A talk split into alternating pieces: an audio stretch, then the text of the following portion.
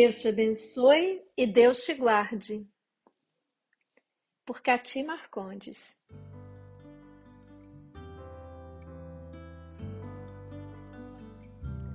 Quando eu era bem pequena, lembro-me perfeitamente, havia um encantamento com o fim de ano que envolvia todas as crianças de minha família lá na Rua do Ibis, um bairro popular de Vila Velha, no estado do Espírito Santo.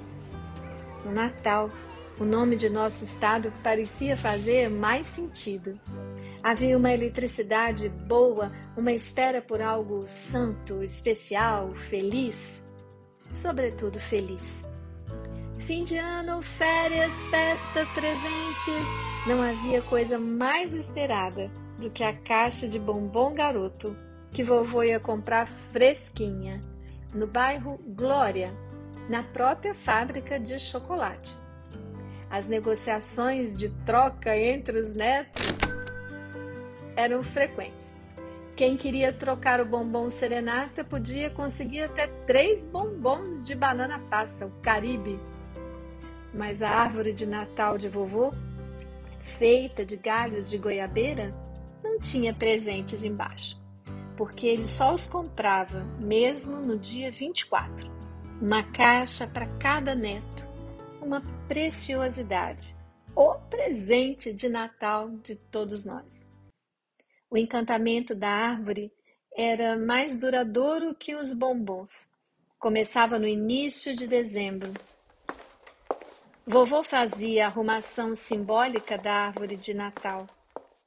Cada neto que chegava ia com ele amarrar uma fitinha na ponta dos galhos, enfeitando com esses lacinhos a árvore daquele ano.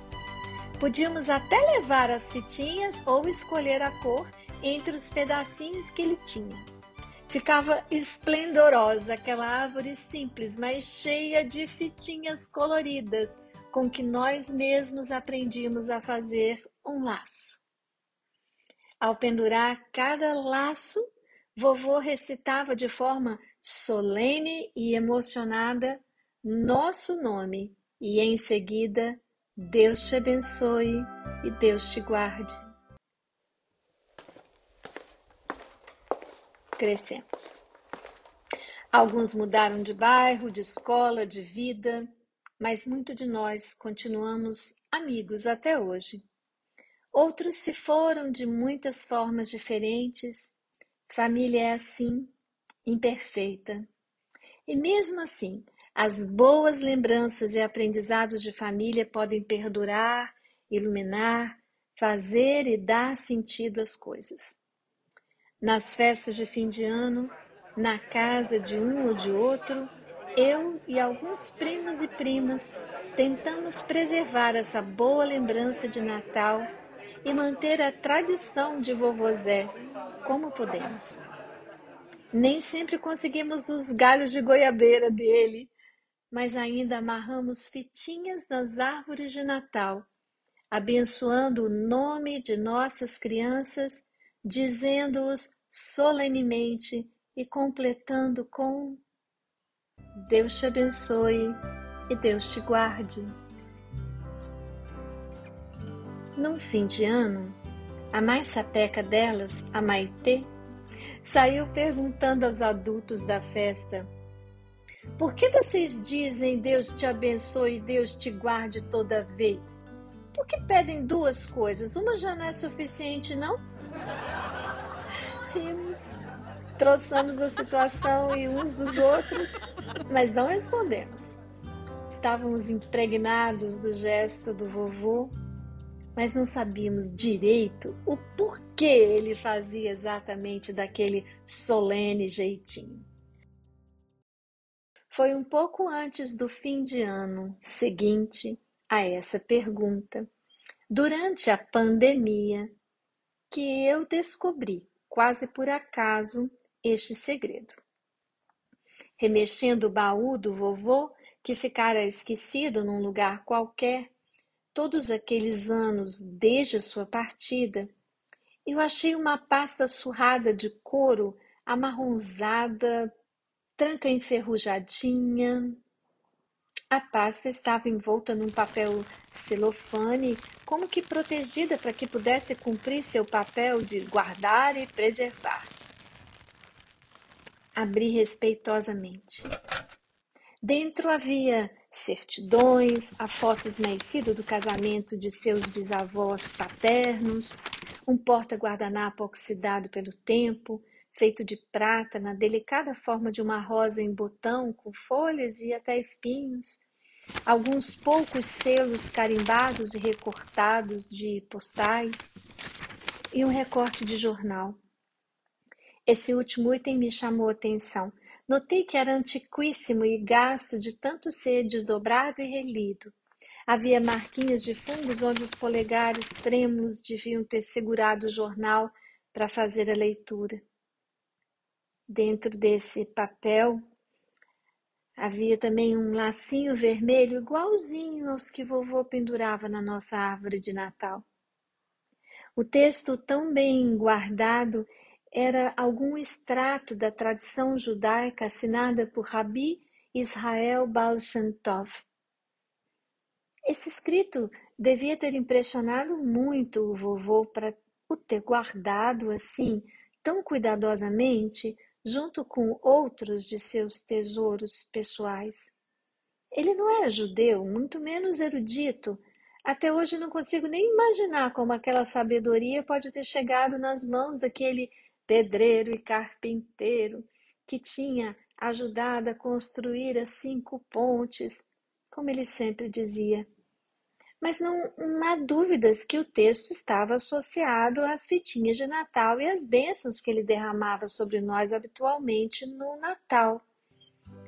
Nas festividades daquele ano, então, eu levei uma cópia deste texto para nós adultos nosso avô começara a tradição de laços de fita e bênçãos ao nome próprio, com base na sua própria interpretação do que dizia aquele extrato de jornal.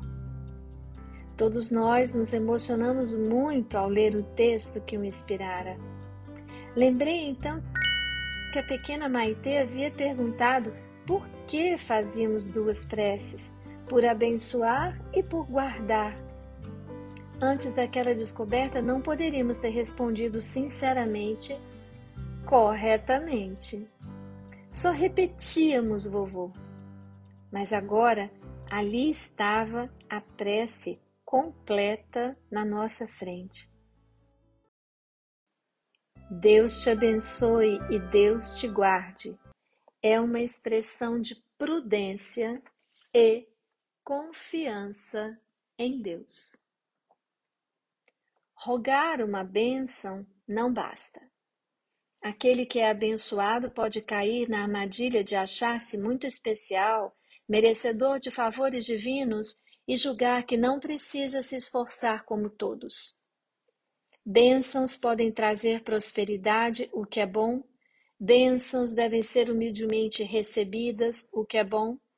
Mas ainda melhor é rogar que sejamos também guardados delas e protegidos da excessiva prosperidade. Muito prosperar é um caminho difícil para os que querem manter o coração puro. Solicitar também a guarda de Deus visa manter o coração longe da avareza, a mente longe do engano da posse material e intelectual e a preservação da oportunidade de partilhar com outros seres o que de graça somos e recebemos ser. Guardados por Deus, nossos próprios dons já são bênçãos. Guardados por Deus, não nos cremos injustiçados quando a bênção que recebemos é a doença ou a dificuldade, a solidão ou o problema. Deus te abençoe e Deus te guarde. É um pedido prudente, confiante e mais íntegro. Se você estiver abençoado e prosperando, Malzentov. Parabéns.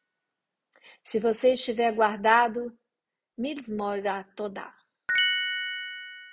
Prece de agradecer. Esse era o texto que impactara aquele avô simples que todos nós tivemos. Com a caligrafia humilde e insegura de meu avô, se lia perfeitamente abaixo desse impresso suas próprias palavras. Guardar o que se é, porque isso basta, essa é a benção. Cada um é um, tem um nome, um nome só seu. Isso é bom, isso é divino, isso basta. O errinho do cedilha que virou S, transformando bênção em benzão, já não nos pareceu um erro. Pareceu mais uma marca, uma obra de arte, uma singularidade, nossa bênção. Um homem simples e sábio havia tentado nos unir, sem nos igualar nos tinha entregue o seu melhor. Abençoava o nosso nome próprio e particular e pedia que Deus nos guardasse na humildade de acharmos o suficiente sermos nós mesmos.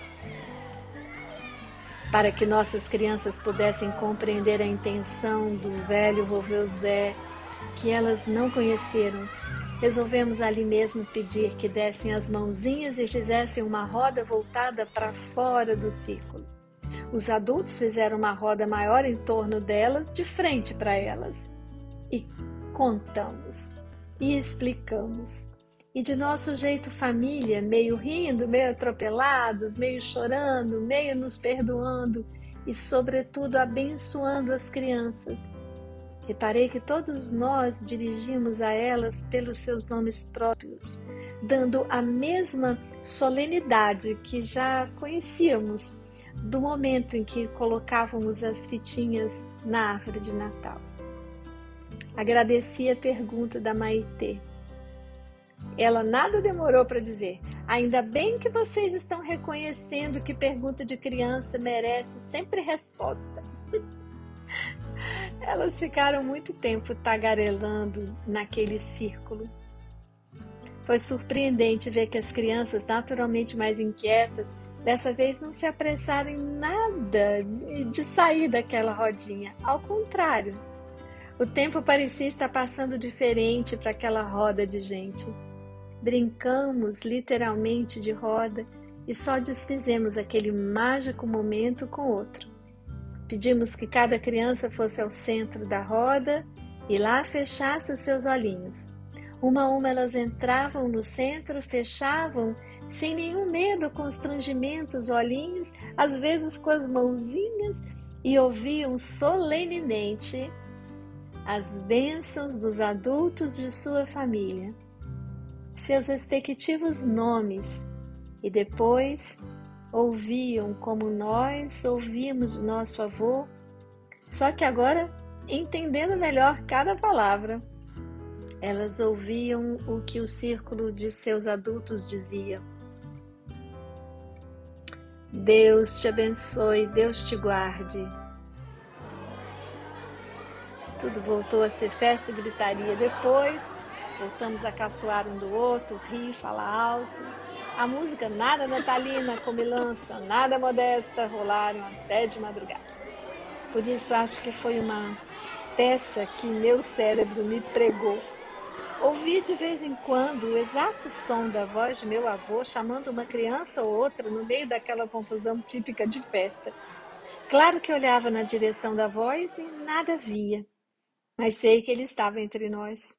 Ele nos tinha abençoado e finalmente estávamos ali sendo nós mesmos, usufruindo da verdadeira bênção. Essa seria doravante sua maior presença entre nós. O fato é que foi bom demais relembrar nossa infância tão feliz, com tão poucos bens e tanto bem. Éramos tão felizes. Estamos todos tentando reconquistar essa simplicidade que é alegria. no grupo de WhatsApp da família, aquela esquisitice da roda, do laço e da bênção daquele Natal é o assunto preferido na distribuição das tarefas. Parece que este ano vai ter de novo lacinho, duas rodas e mais alguma coisa. As crianças reivindicam acrescentar outras tarefas para seus pais. Uma nova tradição? Ou será a mesma nos seus novos moldes? Não sei. Sei apenas que vamos tentar honrar novamente o velho impresso, o sábio avô, a árvore de Natal, os lacinhos, os nomes das crianças, as crianças como elas são e nós, como começamos a nos aceitar ser, pelo menos nos fins de ano. Que Deus nos abençoe e nos guarde, hoje e sempre. Obrigada, vovô. Obrigada a você que nos ouve. Deus te abençoe e te guarde, hoje e sempre.